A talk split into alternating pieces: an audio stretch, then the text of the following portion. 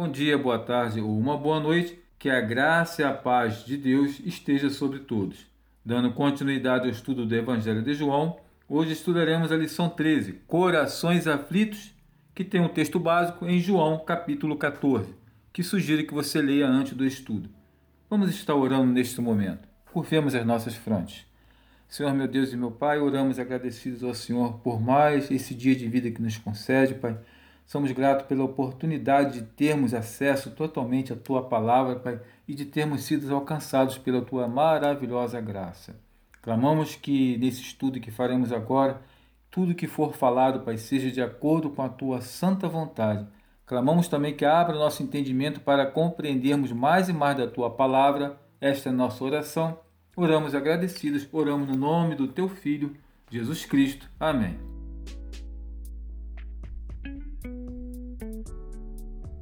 O apóstolo João narra no capítulo 14 que Jesus continua a pronunciar seu ministério particular aos seus discípulos. Neste contexto, ainda estavam à mesa para a celebração da Páscoa. Mesmo diante da iminente morte na cruz, Jesus expressa seu imensurável amor aos seus discípulos e os consola. Esta lição tem como alvo nos incentivar a conhecer com profundidade o ministério do Espírito Santo prometido nas palavras de Jesus. Abordaremos seis tópicos nessa lição.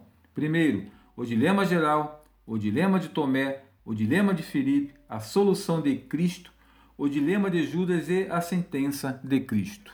Neste capítulo, o cenário ainda é o cenáculo, onde os discípulos haviam se reunido com Jesus antes de sua prisão. Depois de admoestar a atitude egoísta dos discípulos, lavando seus pés, demonstrando um extremo exemplo de humildade, revelar que seria traído apontando o traidor, comunicar que estava prestes a deixá-los e que eles não poderiam segui-lo, exortar Pedro, pronunciando que ele o negaria, Jesus os conforta. Jesus diz aos seus discípulos para não ficarem turbados, mas para confiarem nele. A ceia estava se findando. Judas já não estava mais no cenáculo. O mundo dos onze discípulos remanescentes estava para ser abalado eles ficariam desnorteados, confusos e afligidos por ansiedade por causa dos acontecimentos que logo mais ocorreriam.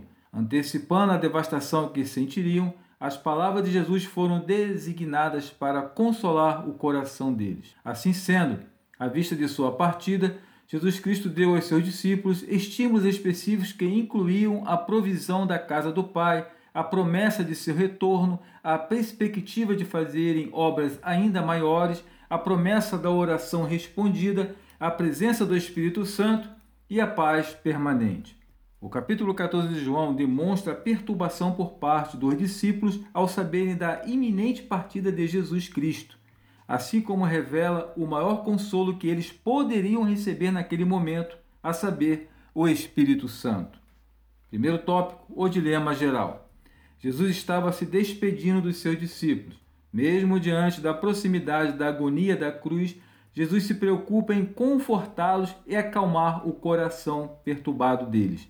Exibiu diante dos olhos dos seus discípulos um resplandecente panorama, fulgurante de glória. E então disse: É para lá que estou indo, e vós também podereis seguir-me, embora não por enquanto, pois eu sou o caminho até aquele lugar represento a vida daquele lugar e em mim está encerrada a verdade daquele lugar. Um lugar de descanso e de vida eterna, da qual havereis de participar, o permear da verdade por todo o vosso ser, vossa transformação e o compartilhar da minha vida. Filipenses 3, 20 e 21 diz assim: Pois a nossa pátria está nos céus, de onde também aguardamos o Salvador, o Senhor Jesus Cristo, o qual transformará o nosso corpo de humilhação para ser igual ao corpo da sua glória, segundo a eficácia do poder que ele tem de até subordinar a si todas as coisas. A palavra de Cristo são consolo, estímulo e direção para os verdadeiros cristãos. Vejamos alvos práticos extraídos das palavras de Jesus. Primeiro, consolar corações perturbados. Versículo 1: Não se turbe o vosso coração, credes em Deus, crede também em mim. A preocupação e o medo tomaram conta dos discípulos. Por isso, Jesus disse para que eles não ficassem angustiados e agitados, mas para confiarem nele. Jesus conforta seus discípulos dizendo que, Da mesma maneira que creem em Deus como refúgio seguro, deveriam crer também nele. Com isso, Jesus reafirma sua divindade. Confiar em Deus e no seu Filho é crer, confessar e descansar no seu poder, na sua verdade, na sua providência, no seu amor e na sua salvação. Os discípulos deveriam acalmar os corações, pois não estavam sendo abandonados. Devemos exercer nossa fé diariamente e entregar a Deus cada uma de nossas preocupações. Filipenses 4:6 diz: Não andeis ansiosos de coisa alguma, em tudo, porém, sejam conhecidas diante de Deus as vossas petições pela oração e pela súplica com ações de graças. Segundo subtópico do dilema geral: estimular pessoas desmotivadas. Jesus já havia se referido à casa do Pai, mas apontando para o templo, Aqui, porém, a casa a que ele se referiu não é física, mas espiritual. Cristo motivou os discípulos com a esperança da salvação, pois na casa do Pai, ou seja, no céu, há muitos aposentos, muitas moradas. A única forma de os discípulos desfrutarem da salvação é por meio da morte, da ressurreição, da ascensão e intercessão de Jesus Cristo. Versículos 2 e 3: Na casa de meu Pai há muitas moradas. Se assim não fora, eu vou-lo teria dito, pois vou preparar-vos lugar. E quando eu for e vos preparar lugar, voltarei e vos receberei para mim mesmo, para que, onde eu estou, estejais vós também. Jesus promete que retornará para buscar os salvos. Jesus descreve a sua futura vinda para reunir os seus que estão vivos e ressuscitar os corpos dos mortos, a fim de levar todos para o céu. 1 Tessalonicenses 4, 16 e 17 está escrito: Porquanto o Senhor mesmo, dada a sua palavra de ordem, ouvida a voz do arcanjo e ressoada a trombeta de Deus, descerá dos céus e os mortos em Cristo ressuscitarão primeiro. Depois nós, os vivos, os que ficarmos, seremos arrebatados juntamente com eles, entre nuvens, para o encontro do Senhor nos ares, e assim estaremos para sempre com o Senhor. Jesus está nos motivando a viver tranquilos na esperança de que todas as suas promessas serão cumpridas. Hebreus 10, 23 diz: Guardemos firmes a confissão da esperança, sem vacilar, pois quem fez a promessa é fiel. Abra um parênteses para deixar uma pergunta: Como você pode ser encorajado e animar outros com essa verdade? Segundo tópico, o dilema de Tomé, versículos 4 e 5. E vós sabeis o caminho para onde eu vou. Disse-lhe Tomé: Senhor, não sabemos para onde vais. Como saber o caminho? Ao assegurar os discípulos que eles já sabiam do caminho para onde ele vai, Jesus é questionado por Tomé que pergunta: Como saber o caminho? Os discípulos conheciam a Jesus, porém ainda não entendiam qual a verdadeira natureza da jornada que Jesus estava prestes a fazer, isto é, não tinham em sua mente consciente a percepção do caminho para aquela região celestial. Em resposta à pergunta de Tomé, Jesus declarou que ele é o caminho para Deus porque ele é a verdade de Deus e a vida de Deus. No versículo 6, a exclusividade de Jesus como único caminho para o Pai é enfática. Diz assim o versículo 6: Respondeu-lhe Jesus: Eu sou o caminho e a verdade e a vida. Ninguém vem ao Pai senão por mim. Jesus é a verdade que alimenta a nossa mente a vida que satisfaz a nossa alma é o único caminho seguro para Deus. Por ser a verdade, ele é a revelação de Deus. Por ser a vida, Jesus é a ligação entre Deus e nós. Terceiro tópico: o dilema de Filipe. Na sequência, vemos que outro discípulo se manifestou, Filipe. Nessa ocasião, ele fez um pedido indevido a Jesus. Versículo 8: Replicou-lhe Felipe: Senhor, mostra-nos o Pai, e isso nos basta. Jesus tinha acabado de dizer que quem via a ele via o Pai.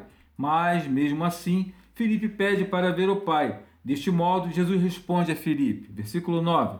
Disse-lhe Jesus: Felipe, há tanto tempo estou convosco e não me tens conhecido? Quem me vê a mim, vê o Pai. Como dizes tu, mostra-nos o Pai. Conhecer o Filho significa conhecer o Pai.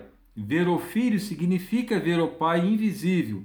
Não se trata de uma visão palpável ou sensível aos olhos humanos, mas apenas conhecê-lo por meio de Sua palavra.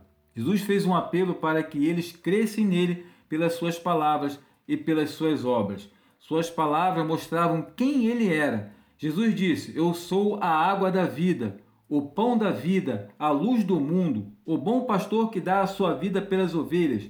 Jesus declarou ser semelhante a Deus. Jesus afirmou ser o Eu sou e um com o Pai. E suas obras também revelam quem ele é. Jesus transformou a água em vinho, curou pessoas, multiplicou milagrosamente pães e peixes, acalmou o mar, ressuscitou os mortos.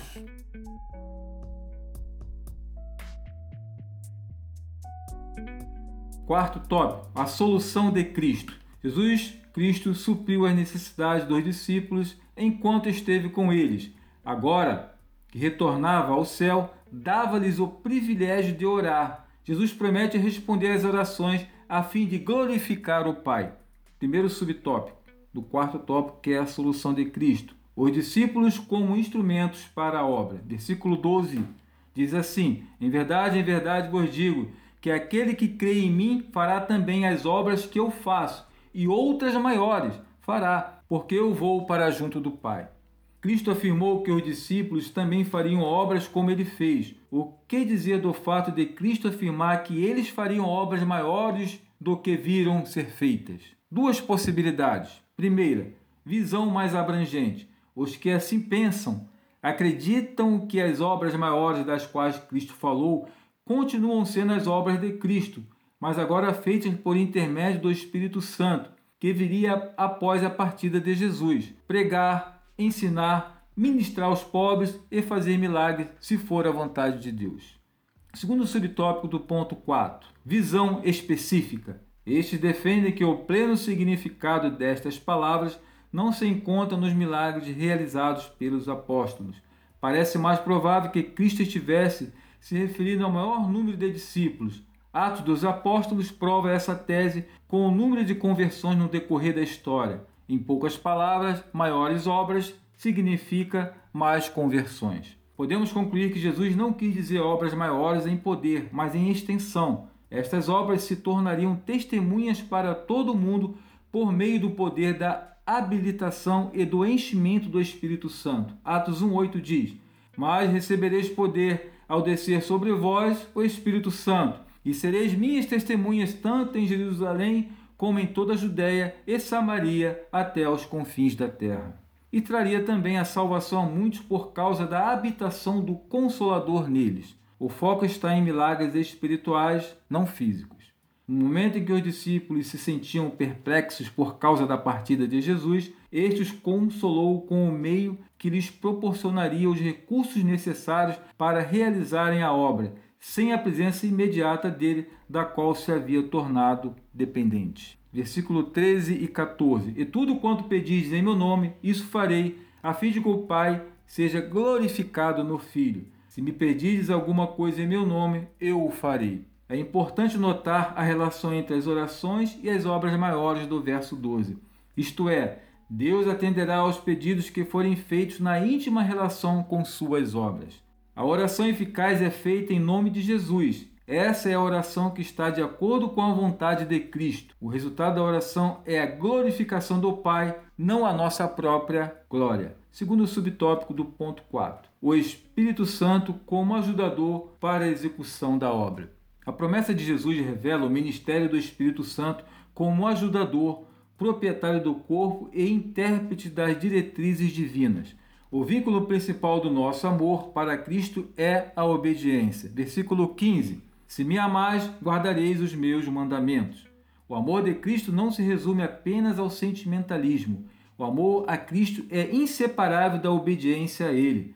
1 João 5, versículos 2 e 3 diz: Nisto conhecemos que amamos os filhos de Deus, quando amamos a Deus e praticamos os seus mandamentos, porque este é o amor de Deus, que guardemos os seus mandamentos. Ora, os seus mandamentos não são penosos. É neste contexto de amor a Deus em obediência que é feita a promessa do Espírito Santo. Versículo 16 diz: E eu rogarei ao Pai, e ele vos dará outro consolador, a fim de que esteja para sempre convosco. Há duas palavras gregas para significar outro, héteros e alos. A primeira, héteros, significa outro semelhante, porém diferente. A segunda, alos, usada no verso 16, indica plena igualdade em essência e poder. Significa que o Espírito Santo é o ajudador tanto quanto foi Jesus em seu ministério terreno. Afinal, ambos são o próprio Deus manifestado à humanidade. O Espírito Santo é chamado de consolador, no grego paráclitos. Na raiz desta palavra estão os conceitos de aconselhar, exortar, consolar, fortalecer, interceder e estimular. Versículo 17 diz: O Espírito da Verdade, que o mundo não pode receber, porque não o vê nem o conhece. Vós o conheceis, porque ele habita convosco e está em vós. O Espírito Santo é chamado de Espírito da Verdade, no sentido de ser a fonte da verdade que comunica a verdade aos seus. Ele é a verdade e guia-nos em toda a verdade. O Espírito Santo também é companhia para não ficarmos órfãos. Versículo 18.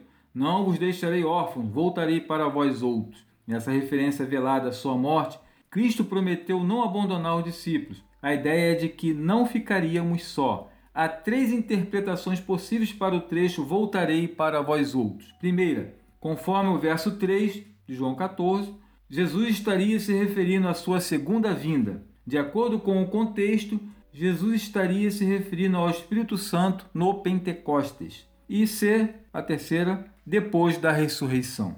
De uma ou de outra maneira, sempre teremos um ajudador. Jesus estaria com aqueles que tivessem com o Espírito Santo.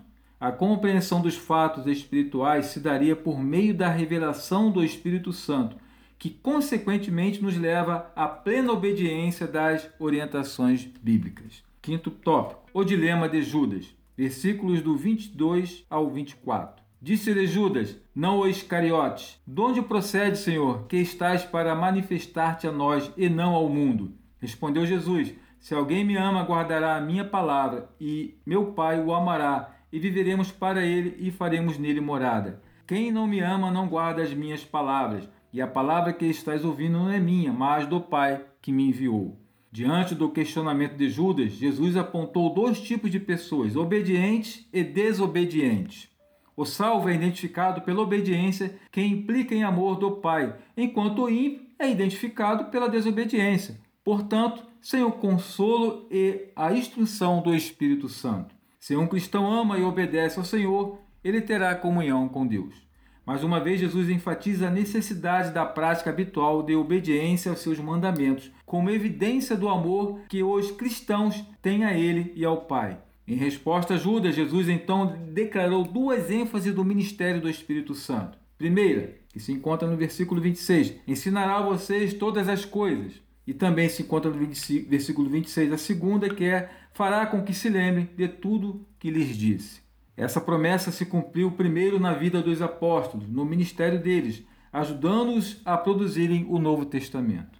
Sexto e último tópico, a sentença de Cristo. João narra que, além de Cristo não deixar os discípulos órfãos, ainda oferece a eles a sua paz. A paz que Jesus Cristo dá não é como a do mundo, nem ele a dá da mesma forma que o mundo faz, uma paz transitória e inconsistente. A paz de Cristo repousa no âmago do coração, sempre nos satisfaz e dura para sempre. A paz de Cristo é um presente celestial e, na realidade, é um contato de Deus com a alma do cristão por meio do Espírito Santo. A palavra paz reflete o hebraico shalom. Os judeus costumavam despedir-se dizendo shalom, Jesus Cristo logo iria partir, então adicionou algo mais a essa despedida: a minha paz. A paz que Jesus dá tira todo o medo e toda a aflição do coração, pois Ele está no controle de tudo, diz no versículo 27. Deixo-vos a paz, a minha paz vos dou, não vou lá dou como a dá o mundo. Não se turbe o vosso coração, nem se atemorize. Jesus, como no versículo 1, assevera falando aos discípulos para que eles não fiquem nem angustiados, nem agitados, muito menos atemorizados. No versículo 28, Jesus, ao declarar: Pois o Pai é maior do que eu, não significa que Jesus é menor do que Deus. O adjetivo maior indica uma posição diferente, já que o Filho é humilde e submisso, submeteu-se à autoridade do Pai. 1 Coríntios 11, 13 diz: Quer, entretanto, que saibais ser o Cristo o cabeça de todo o homem, e o homem o cabeça da mulher, e Deus o cabeça de Cristo. Jesus estava retornando a esfera a qual pertencia e a plena glória da qual abrira mão. João 17, 5 diz: E agora, glorifica-me, ó Pai, contigo mesmo, com a glória que eu tive junto a ti, antes que houvesse mundo. Jesus retornaria para usufruir glória igual com o Pai. Na sequência, Jesus lembrou da necessidade de seu sofrimento. Versículo 30. Não falarei muito convosco, porque aí vem o príncipe do mundo e ele nada tem em mim. Jesus deixa claro que Satanás nada tinha a ver com ele, não podia fazer nenhuma reivindicação com ele, nem o acusar de pecado algum. Jesus logo se entregaria voluntariamente para morrer na cruz por amor e obediência ao Pai, como está descrito no versículo 31. Contudo, assim procedo para que o mundo saiba que eu amo o Pai e que faço como o Pai me ordenou. Levantai-vos, vamos-nos daqui. Chegamos à conclusão do nosso estudo, que assim diz: Aprendemos como a separação entre pessoas que se amam geram dilemas, mas também vimos como as palavras de Cristo e o auxílio do Espírito Santo são suficientes para transformar corações aflitos em corações alegres e dispostos a servir até o final. Caso você tenha alguma questão, alguma pergunta, pode nos procurar aqui no nosso grupo que a gente terá a maior alegria em estar falando com vocês e respondendo. Vamos orar ao Senhor? Senhor Deus Pai, obrigado, Pai. Obrigado por mais esse dia, Pai. Obrigado pelo estudo da tua palavra, Pai. Clamamos que Abra nosso entendimento, Pai, para que possamos viver mais e mais da tua palavra e sermos fiéis ao Senhor, Pai, e cremos, Pai, plenamente na sua palavra, Pai. Pedimos que também nos conceda uma semana abençoada. Esta é nossa oração. Oramos agradecidos. Oramos no nome do teu filho, Jesus Cristo. Amém.